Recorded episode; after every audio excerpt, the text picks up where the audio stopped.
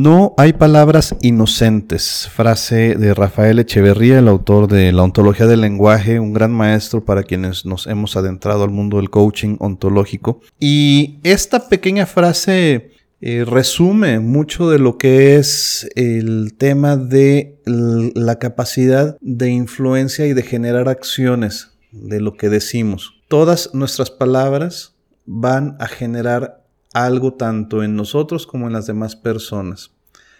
¿Qué tanto eso está alineado con un propósito, con un fin que tú hayas definido? Está es determinado en gran parte por la intención y cómo eh, esta intención te acompaña a través de estas conversaciones. Vamos a hablar de este tema el día de hoy. Muchas gracias por estar aquí en este episodio y vamos a darle.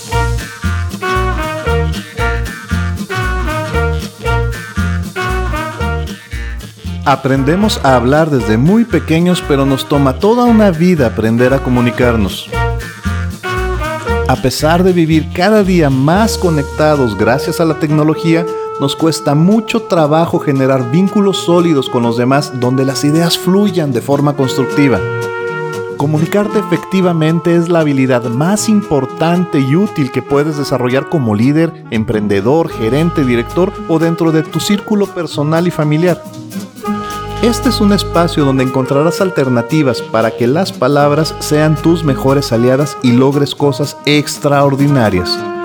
Quiero que uses a tu favor el poder de tus conversaciones. De tus conversaciones. Enciende tus oídos. Bienvenida, bienvenido.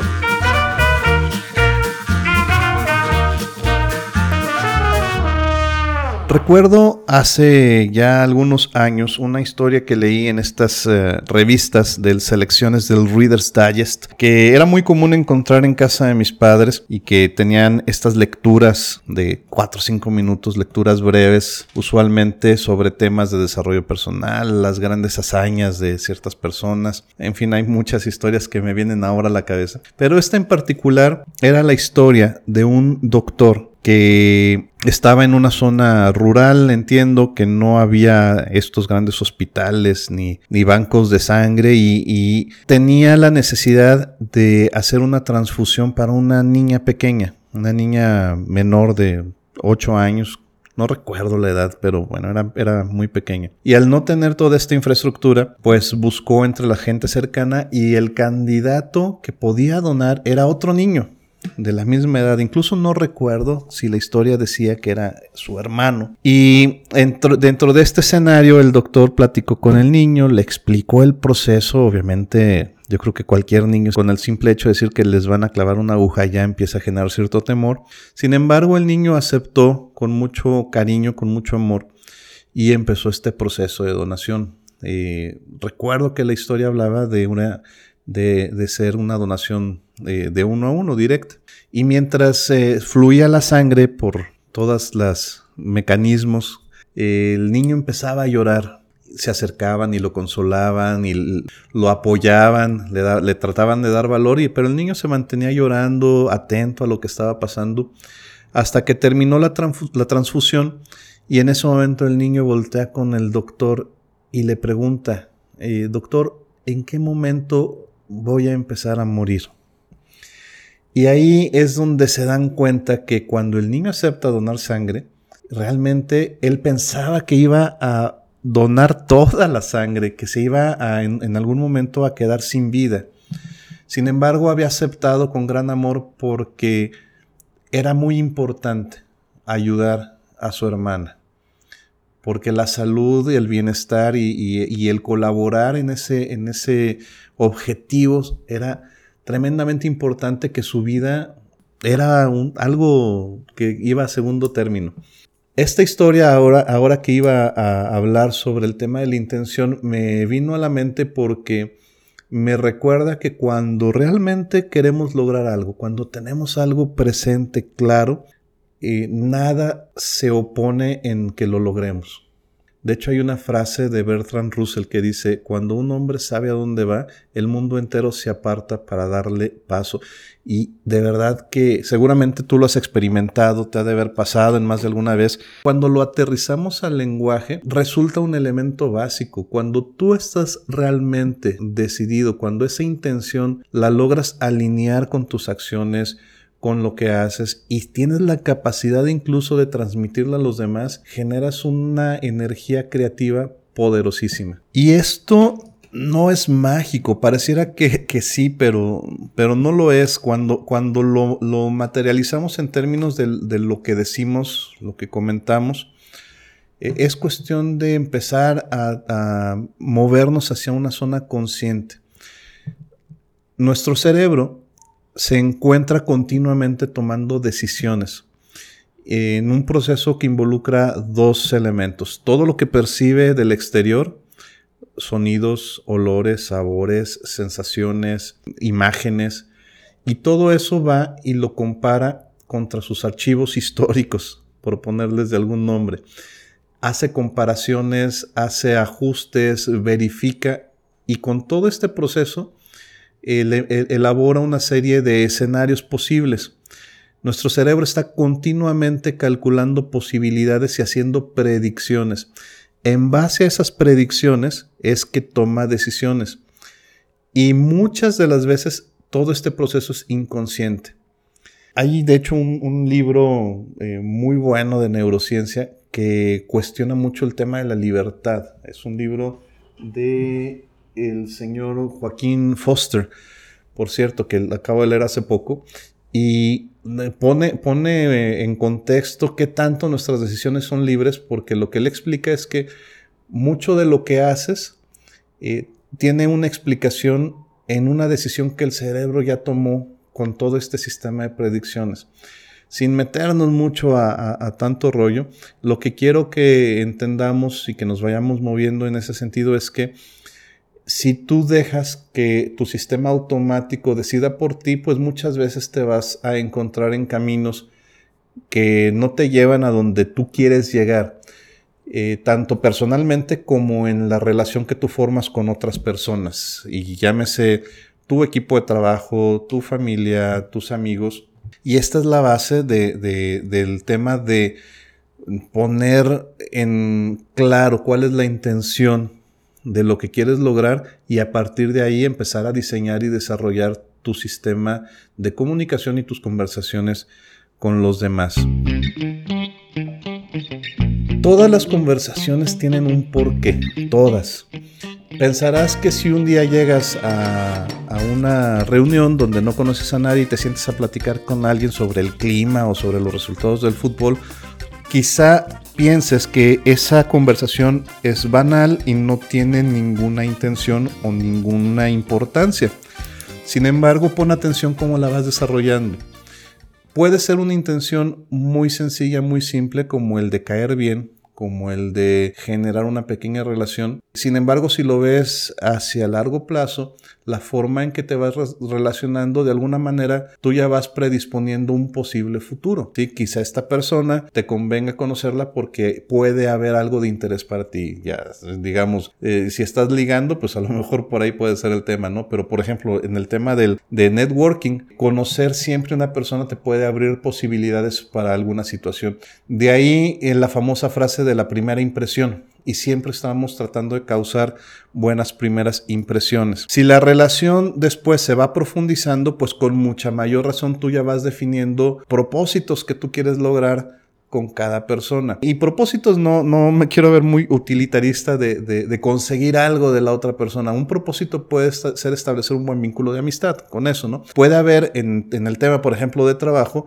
donde ese propósito vaya más encaminado a conseguir algo, ya sea material o un objetivo específico. Al final, lo que te mantiene dentro de un diálogo con una persona siempre va a ser un interés. Todo aquello que te importa y que se pone en juego cuando estamos platicando.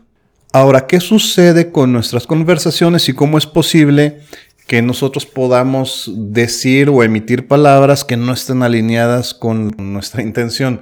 Vamos a poner un ejemplo práctico. Cuando tú decides ir de vacaciones, eh, y te quieres ir a un destino que está cerca de donde vives, quizá vas a manejar cuatro o cinco horas en carretera, te subes a tu carro, ya pusiste las maletas, tu familia, tus amigos, con quien vayas a viajar, y arrancas el vehículo y te, montas en la carretera. Y, vamos a suponer que eh, en la plática, en, en la emoción que tienes por iniciar este viaje, a lo mejor se te olvidó tomar una desviación o se te olvidó dar una vuelta. Primer punto. ¿Qué es lo que sucede? Pues vas a buscar la manera de regresarte o bien eh, retomar el camino más adelante, pero vas hacia allá. Supongamos que en este mismo trayecto te encuentras con que a lo mejor hubo un accidente y tienes que detener el, el paso, pasar el accidente, a lo mejor te desviaron otra vez, tienes que dar algún rodeo y retomar el camino. Si hay baches, si hay eh, problemas en el camino, si se cruza, al menos aquí en México es muy común que se cruzó eh, ganado en algún momento o que eh, algo sucedió, vas a tener estas desviaciones y al final vas a llegar a tu destino. Si era un destino planeado de 4 o 5 horas, pues a lo mejor te tardaste una hora más. Si todo fue perfecto, pues lo harás en 5 horas o si te pesa el pie, pues a lo mejor hasta en menos, pero vas a llegar a tu destino. Quisiera que tomáramos este, este ejemplo para compararlo a, lo que hacemos cuando estamos platicando con, con los demás. Iniciar una conversación es como iniciar un viaje.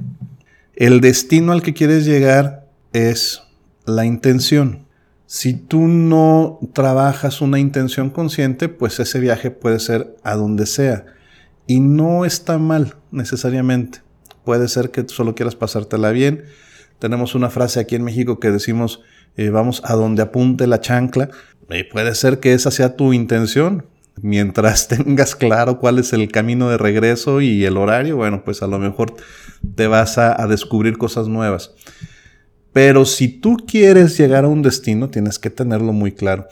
Ahora, ¿qué va sucediendo en este camino? Así como en la carretera, vas a empezar a tener ciertos factores que van a meterle ruido o a sacarte, ¿no? El primero de ellos, toda la cuestión emocional. Esto es clásico. Tú quieres ir hacia un lugar, de repente te encuentras con alguna palabra, algún gesto, alguna situación o algún evento que te genera cierta emocionalidad. Entonces te enojas, te molestas. O inclusive, fíjate, puede ser que, no sea negativa esa emoción, sino que simplemente te, te llenes de, alegría y, y en este estado alterado es muy posible que desvíes tu intención original. La rapidez que tú tengas para identificar esas situaciones es, eh, va a ser fundamental en el tiempo en que tú y en el tiempo, en la energía y en lo que hagas para retomar el camino. Hablamos de las emociones como un gran factor y no, no, necesariamente pueden ser las que consideramos, entre comillas, como negativas, porque ya platicaremos que no hay emociones ni positivas ni negativas. el, exceso de alegría, por ejemplo, también la euforia, te puede mover totalmente de tu destino. ¿Cuántas veces no has sacado la cartera para hacer cosas que en un momento de, de euforia te sentiste motivado? O decir cosas. Cuando estabas con gran alegría, que te sentías súper bien, dijiste cosas que después como que te arrepientes. Todo esto imagínatelo en este camino, ¿no? Entonces, híjole, me salí de la carretera y tengo que retomar el rumbo. Cuando estás triste, cuando estás molesto, cuando estás nostálgico y todo va impactando directamente en la intención. Y hay otra parte que tocaremos muy brevemente, aunque también se han escrito libros y estudios y, es todo un tema en el desarrollo de la personalidad y en, y en la psicología que es el ego. Tres factores que todos los seres humanos estamos siempre cuidando. Vernos bien, sentirnos bien y sobrevivir. Cuando algo afecta a alguno de estos tres factores, que en resumen es el ego, nos podemos salir muy fácil de esta carretera en donde estamos llevando la conversación. Si algo pone en riesgo tu supervivencia, quizá vas a alterarte, te va a generar emocionalidad y vamos a tomar decisiones inmediatas que no necesariamente están relacionadas a la intención original.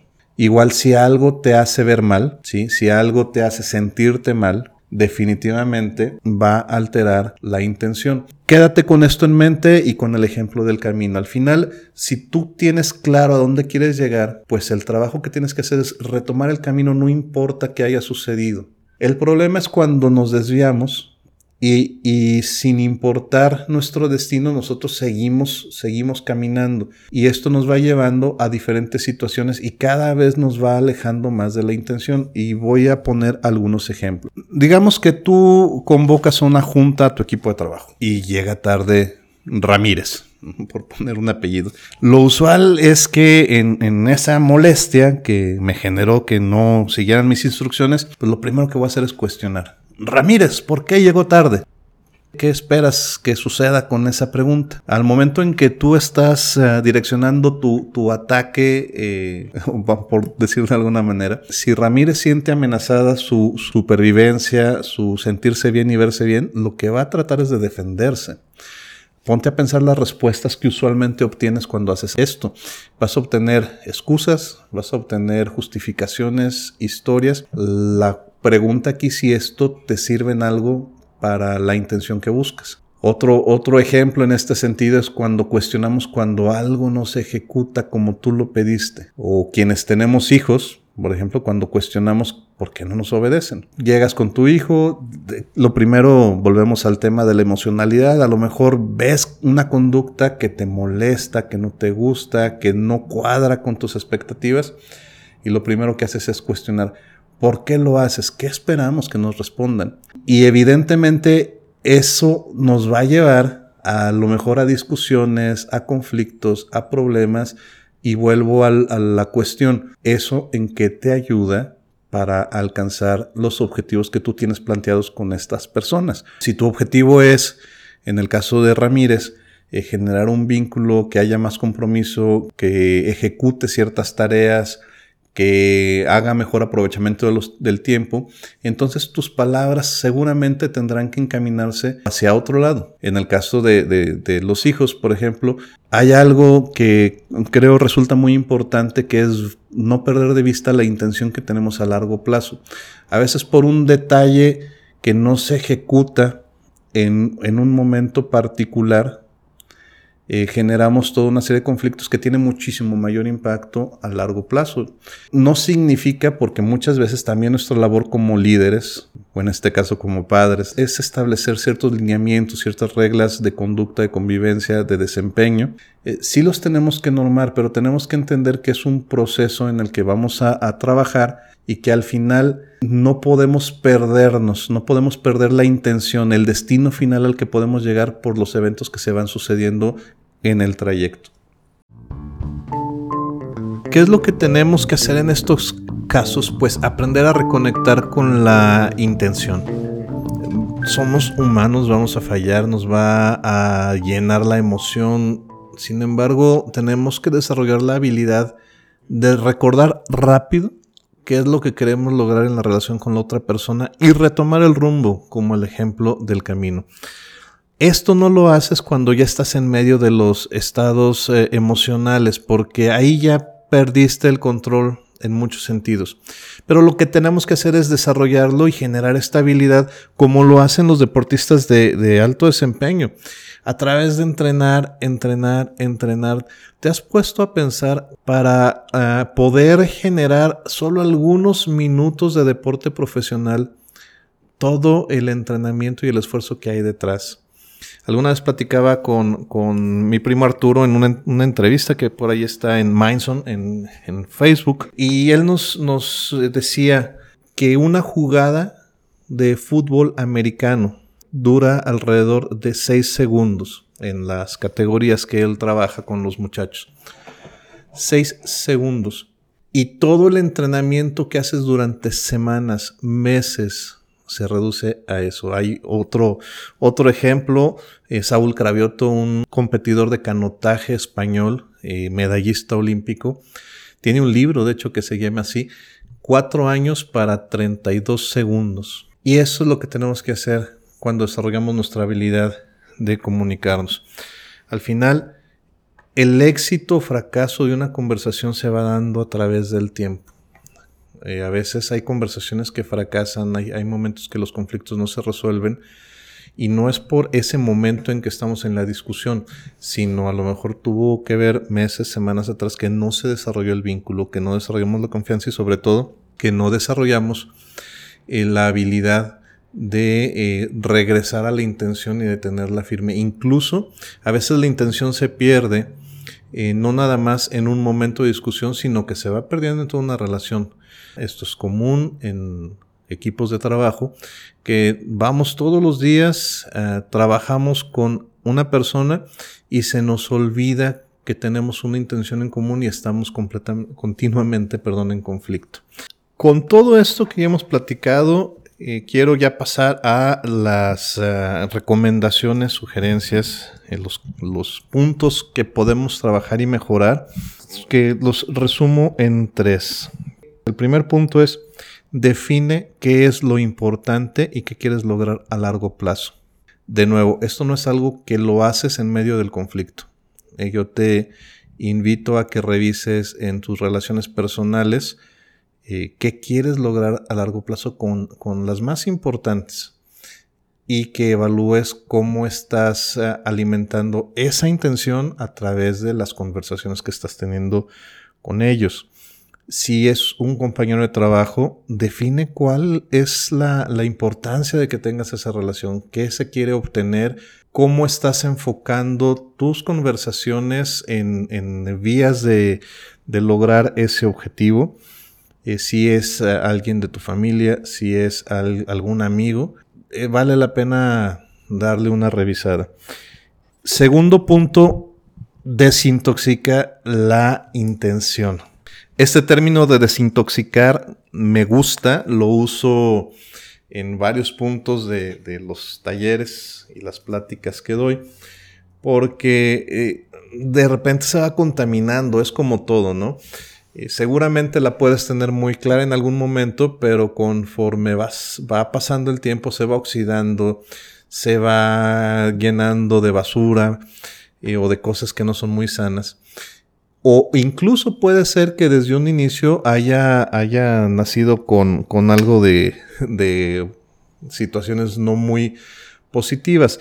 Cuando hablo de desintoxicar la intención, me refiero a que tienes que tener cuidado en cuatro cosas. La primera es que sea positiva, que sea relevante, que sea ética y que esté dentro de un marco de valores, evidentemente el tuyo. Revisa, esa intención que quieres lograr con esa persona cubre estos requisitos. ¿Y por qué es importante en términos de la comunicación? Porque por más efectivo, por más ah, fuerte que tengas esa intención, si por ejemplo no es ética, difícilmente va a lograr conectar con alguien. Si no es relevante, mismo caso, y si no está dentro de un marco de valores, pues no, no, no va a funcionar igual. Entonces, revisa cómo, cómo, cómo estás alimentándola y cómo la vas fortaleciendo, cómo se va alineando dentro de estas eh, tres dominios de conversaciones que hablamos, cómo es coherente en los tres. El tercer punto, hablando ya no nada más de tu intención, sino la de las demás personas, busca la manera de alinear intenciones. Vamos de nuevo al ejemplo del viaje y de la carretera si tú quieres ir a un destino, pero la otra persona quizá tiene otra cosa en mente, no importa cuánto eh, te esfuerces en, empujar una conversación, realmente vas a gastar mucho tiempo, esfuerzo. Lo que tienes que hacer es buscar cuáles son los puntos en común.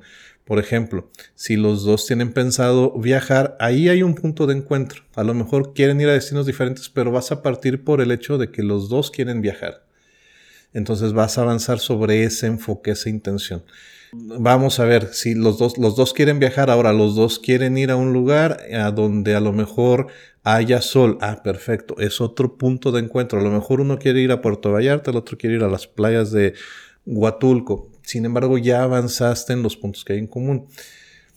Esto ayuda a, trabajar las intenciones y dejar la parte de conflicto ya en otro tema, que es ya la resolución del conflicto, la negociación, el ceder, etcétera. Hay, otros elementos, pero es muy importante que, vayas alineando cuáles son las eh, intenciones, los objetivos, y esto va a ayudar a que el canal de comunicación se abra, diferente a que si empiezas de golpe con los puntos de conflicto. En términos de trabajo con nuestros equipos, esto es también muy común. No siempre vamos a estar hablando de las cosas que quiere la gente y de las cosas que le gusta a la gente. Sin embargo, sí hay puntos en común. De entrada, todos vamos a un lugar de trabajo por ganarnos un sueldo, ¿no? por tener un salario, por llevar a nuestras casas eh, bienestar. Ese es un punto en común y lo puedes trabajar perfectamente. Va a haber muchos ejemplos que vamos a ir revisando. Y bueno, pues vamos a la misión del episodio de hoy. La misión que ya había adelantado un poco hace unos minutos es Pon atención a tus conversaciones. La vez pasada hablábamos de que pusieras atención cómo eran las conversaciones en los diferentes dominios y ahora revisa cómo están alineadas en términos de la intención que quieres lograr con ciertas personas.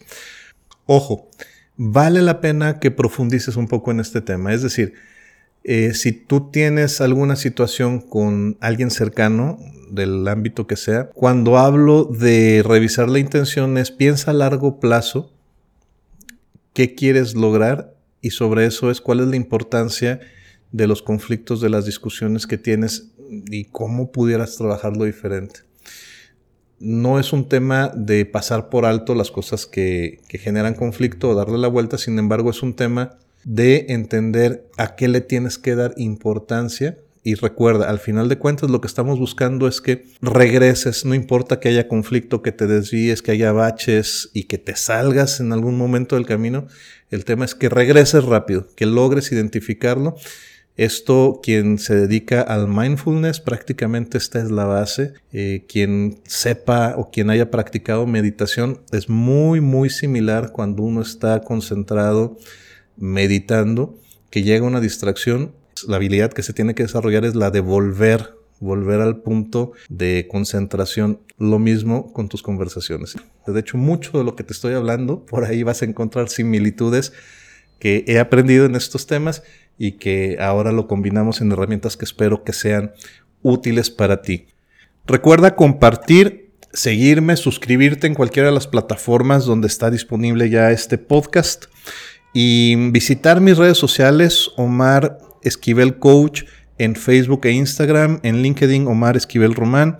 Que esto sea un diálogo, que esto sea una conversación. Déjame tus mensajes, tus ideas, tus eh, sugerencias. Si conoces a alguien que sea bueno en este tema de las conversaciones, si tienes un jefe, un supervisor, un líder que valga la pena que nos comparta sus experiencias y sus enseñanzas, por ahí mándame un mensajito y yo estaré más que gustoso de invitarlo. Ya tendré entrevistas, espero la próxima semana y nos escuchamos en el próximo episodio.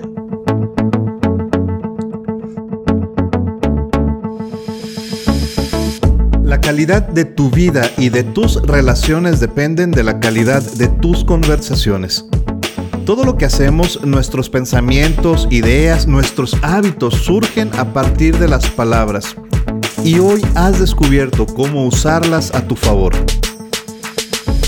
Soy Omar Esquivel y te espero en la próxima emisión para continuar con este aprendizaje, pero por lo pronto no tienes excusa para empezar a transformar tu mundo hoy. Recuerda que tienes el poder, el poder de tus conversaciones. Hasta la próxima.